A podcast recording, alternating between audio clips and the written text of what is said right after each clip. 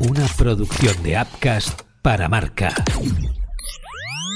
Este es el repaso semanal al mercado de fichajes. Marca Mercado.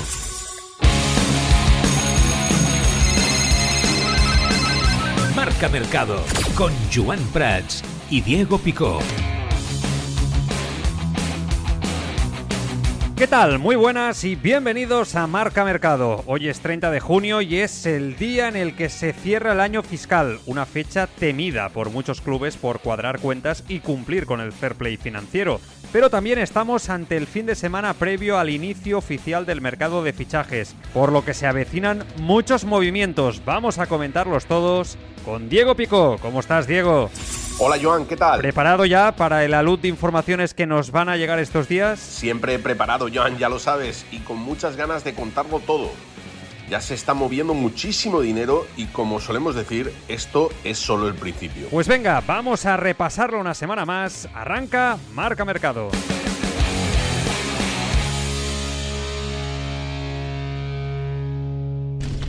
Marca Mercado. Caliente, caliente. Se está calentando más que nunca la marcha de Harry Kane del Tottenham al Bayern de Múnich. El delantero inglés es la prioridad de los bávaros este verano que buscan cerrar un acuerdo inminente. Ofrecieron 75 millones hace unos días y el Tottenham los rechazó. Luego, según la CBS, Subieron la oferta a los 93 millones, pero tampoco fue suficiente. Según la prensa inglesa, los Spurs piden 116 millones de euros por Harry Kane, es decir, están abiertos a vender, por lo que el traspaso podría cerrarse en cuestión de días, Diego. Desde que perdió a Lewandowski la pasada temporada y se fue al Fútbol Club Barcelona, el goleador polaco, el Bayern Múnich sabe y es consciente que tiene que fichar un delantero centro. Lo ha pasado fatal en la Bundesliga, se la llevó en la última jornada y después de un error brutal del Dortmund en casa. El Bayern ha contactado con Harry Kane. Al jugador, bueno, preferiría el Manchester United, pero ir al Bayern de Múnich le motiva. Eso sí, el Bayern se ha chocado de pleno con Levy, el gran negociador, el duro negociador, el gran presidente del Tottenham. Es casi imposible sacarle un fichaje barato y con Harry Kane no se va a bajar del burro. El Bayern Múnich empezó por 75, ha subido a 90, pero de momento no hay acuerdo. En la negociación está en marcha, se va a hacer durísima, pero a mí me da la sensación que al final Harry Kane acabará en el Bayern Múnich. Marca Mercado. No se lo cree nadie. Venga, va, hombre. Todavía nos llevamos las manos a la cabeza al ver las cifras. 70 millones por Kai Havers y 125 kilos por Declan Rice. Es lo que está a punto de pagar el Arsenal por dos jugadores con los que busca apuntalar su plantilla y discutirle la Premier al City la próxima temporada. Casi 200 millones en dos futbolistas que de momento no han demostrado nada en la superélite. Lo del Arsenal está siendo un aquí estoy yo y este año no se me va a escapar la Premier.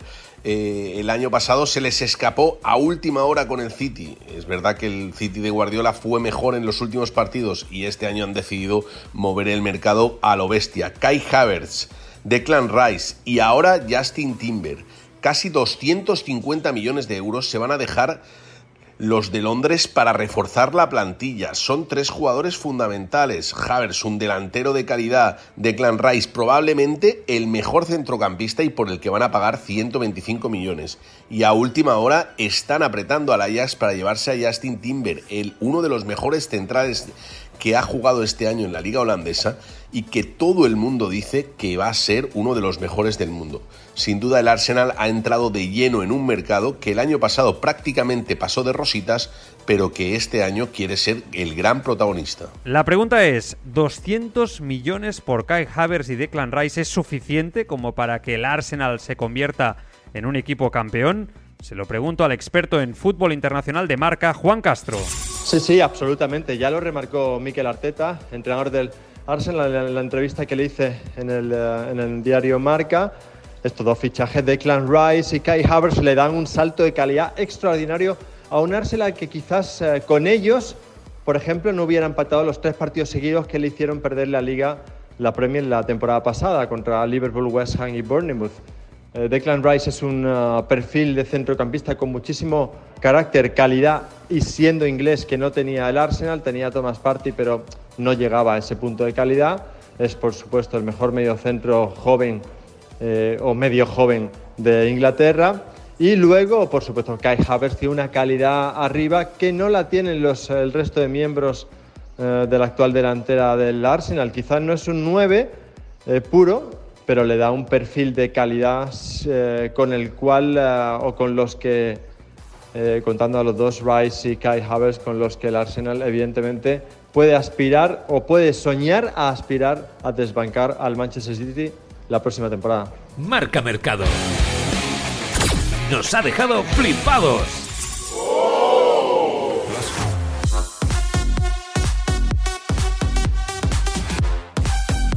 Nadie se quiere ir del Barça. Después de semanas de negociaciones, en Barcelona alucinan con la poca predisposición de los descartes de Xavi para abandonar el club. Recordemos que han llegado dos jugadores a coste cero, Gundogan y a punto de hacerse oficial Íñigo Martínez, pero para inscribirlos el club debe liberar masa salarial. El Barça continúa presionando para que Kessie se vaya a Arabia y que otros como Ferran y Ansu Fati se busquen equipo, pero de momento no hay manera, Diego. El Barça tiene un problema de liquidez bastante evidente. Ha logrado contratar a dos jugadores libres de mercado. No es que no tenga dinero, es que da la sensación de que no tiene liquidez. Gundogan y Íñigo Martínez han llegado de forma gratuita. Bueno, gratuita no, a coste cero, porque siempre eh, traer un jugador a coste cero implica eh, un desembolso para, para el bolsillo del futbolista pero el Barça tiene un problema de, de salida de jugadores. Eh, está presionando para que Ferran, que sí, o el propio Ansu Fati abandonen el club. Pero del Barça nadie se quiere marchar. Eh, están en campeón de liga, van a jugar la Champions y están en uno de los clubes más importantes del mundo. Por tanto, la Porta va a tener que hacer mucho de pico y pala para intentar que estos futbolistas salgan. Se le ha escapado Brozovic, que se quedó esperando una oferta del Club Barcelona y al final ha decidido irse a Arabia. El resultado, probablemente el Barça fiche a Oriol Romeu, un jugador de otro nivel, pero que refuerza el centro del campo para, para Xavi. Sin duda, el Barça algo tiene que hacer para cuadrar los números y poder inscribir a sus futbolistas, porque en el contrato pone que o los inscriben o se pueden marchar y hay que pagarles. Es una situación preocupante la del Barça actualmente. Se lo pregunto al compañero de marca en Barcelona, Luis Fernando Rojo. La operación salida en Can Barça es un auténtico problema para, para, el club, porque mientras no haya salidas eh, va a ser muy difícil que el club azulgrana pueda traer nuevos jugadores. Está en el borde, en el límite en cuestión de fair play financiero y si no hay salidas eh, apenas puede traer jugadores o por lo menos eh, jugadores de, de calidad. Eh, y el problema con el que se está encontrando es que nadie quiere salir. Ansu Fati ha dicho que se queda, Ferran Torres también, además en este caso Xavi quiere que se quede, Eric García tampoco se mueve. la única puerta que está un poco abierta es la de Frank Kessie, sobre todo si se concreta esa, esa oferta desde Arabia que hasta el momento no se ha hecho, pero esa sí podría abrir eh, un poco la puerta y, daría algo de oxígeno al club de cara a los fichajes, pero tampoco sería una, una, gran solución. Pero bueno, algo es algo. Y de momento así está la dirección deportiva del Barcelona, esperando que algún jugador quiera salir, que abra un poquito eh, el fair play financiero y poder traer así algún jugador. Y realmente en el club no son muy optimistas respecto a este tema. Marca Mercado está hecho.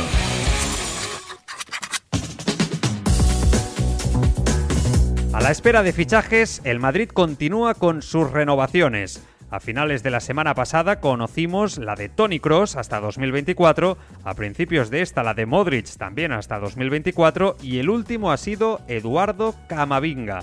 El francés ha renovado hasta el 30 de junio de 2028 con una notable mejora en sus emolumentos y una cláusula desorbitada de mil millones de euros.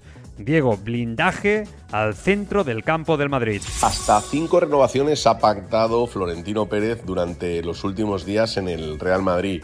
La cosa empezó en cascada y firmaron cuatro renovaciones consecutivas que se anunciaron así, miércoles, jueves, viernes y lunes. Hablamos de Tony Cross, que renovó una temporada, Dani Ceballos, que quizás es la más arriesgada, que renovó hasta 2027, eh, el mítico Modric, que renunció a una super oferta de Arabia y ni por todo el oro del mundo se fue a Arabia y se queda una temporada más en el Real Madrid, y Nacho que renueva una temporada más y va a ser el primer capitán del Real Madrid. Pero quizá la más importante es la quinta, la de Camavinga. Eh, un jugador que tenía contrato en vigor, que no acababa contrato, pero que el Real Madrid ha decidido blindar y blindar de forma importante. Le ha puesto mil millones de euros de cláusula y lleva su contrato hasta 2028. Es verdad que más que una renovación es un gran premio para Camavinga que deviene uno de los mediocentros más importantes de, para el futuro. El Madrid ha cambiado todo su centro del campo y Camavinga es uno de sus grandes pilares. Por otra parte, otro de los fichajes más destacados de la semana ha sido el del Tata Martino por el Inter de Miami. Ya es oficial, el técnico argentino se reencontrará con Leo Messi y Sergio Busquets en Estados Unidos. Hasta ahora, pese a llevarse bien con Messi, la experiencia trabajando juntos no ha sido muy positiva. No sé si esta vez podemos ser más optimistas. Coincidieron en el Fútbol Club Barcelona, coincidieron en Argentina y ahora por tercera vez Leo Messi y el Tata Martino se van a ver esta vez en el Inter de Miami. Da la sensación de que la operación de Messi con el Inter de Miami no era solo el fichaje de Leo Messi, que ya ha revolucionado la MLS y va a cambiar un poco la dimensión de la Liga Americana, sino que venía con premios. El primero, el de Busquets, su amigo, que llega para jugar también con él y es uno de los tres jugadores que tienen contrato de jugador franquicia. Esto es, que no están, eh, no están cortados por el límite salarial, pueden cobrar lo que el club quiera y así les va a pagar. Y el segundo, la llegada del el entrenador, el Tata Martino, un hombre que conoce a Messi desde hace muchísimo tiempo, que sabe cómo tratarle y que sabe cómo sacarle la máxima expresión. Lo tuvo en el Barça, lo tuvo en Argentina y ahora se vuelven a ver en Miami. Sin duda, un movimiento más que estratégico. Marca Mercado. El culebrón del verano.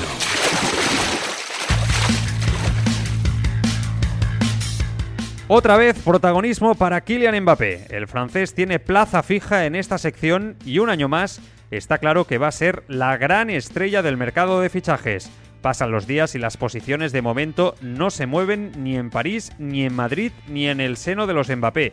Todos aguantan con su jugada pero me da que estamos ante una calma tensa. Más pronto que tarde, el PSG tiene previsto decirle a Mbappé que le comunique si va a renovar. De lo contrario, será traspasado. Diego, ¿tú cómo lo ves? Se trata, Joan, de la reunión del mercado. Faisal Amari, la madre de Mbappé, con la playa de abogados del jugador galo, y en el otro lado de la mesa, eh, Al-Khelafi y toda la playa de abogados del PSG y Qatar tienen que ponerse de acuerdo o al menos desbloquear la situación que ahora mismo está, que está absolutamente bloqueada. El jugador comunicó oficialmente que no va a renovar su contrato eh, hasta 2025, no ejercerá esa cláusula de un año más, pero claro, ahí aparecen muchas dudas. El PSG quiere venderle porque si no pierde absolutamente el control del futbolista el año que viene, pero el jugador no quiere marcharse ahora porque perdería la posible prima de fichaje que le diera, por ejemplo, el Real Madrid y una prima de fidelidad que firmó con el, con el PSG de 90 millones de euros. Ahora mismo la situación está en el aire, puede pasar cualquier cosa, incluso la más probable o la más sencilla es que Mbappé renueve 3, 4 o 5 temporadas con el PSG. De momento el Real Madrid se mantiene alerta, se mantiene esperando a ver qué pasa, qué sucede en esa reunión y a partir de ahí tomar una decisión. Pero caso Mbappé, tenemos para rato. Lo que está claro es que desde Madrid se sigue con interés el tema pero no con tanta insistencia.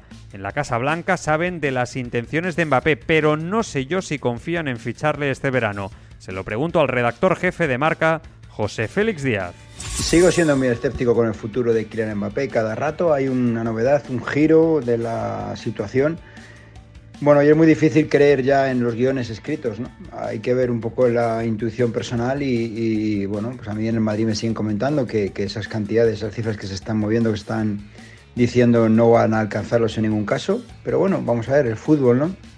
Y ahora parece que hay una eminente reunión, tal cual ha dicho Pablo Polo, y, bueno, pues yo sinceramente creo que, que, Mbappé eh, al final persigue una renovación, o eso es también lo que mantienen en el Real Madrid, y yo no soy nada optimista, no sé, no, no, no me gusta el juego este de Mbappé y de, y de, su familia, no sé qué pasará al final realmente, pero es un juego raro, extraño y, parece que todo, que siempre quiere que él gire, que el fútbol gira alrededor suya, ¿no? No, yo creo que es, el Real Madrid se merece otra cosa y el PSG incluso también. Y yo creo que Mbappé juega con ambas entidades.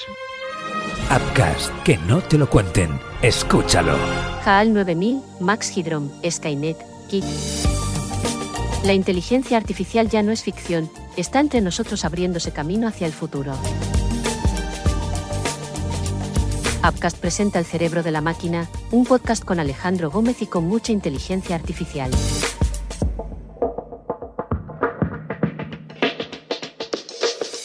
Posibilidades, retos, dificultades, problemáticas, aplicaciones de la nueva herramienta del Homo sapiens. El cerebro de la máquina de Upcast en tu plataforma de podcasting.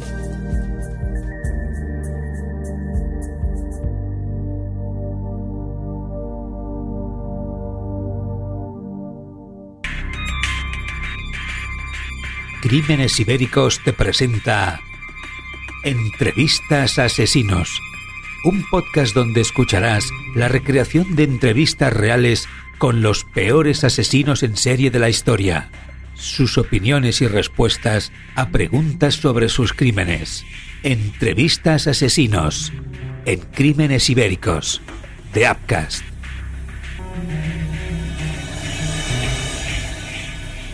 Pon la palabra Apcas en el buscador de tu plataforma de podcasting y conoce todas nuestras producciones. Apcas, que no te lo cuenten, escúchalo. Marca Mercado.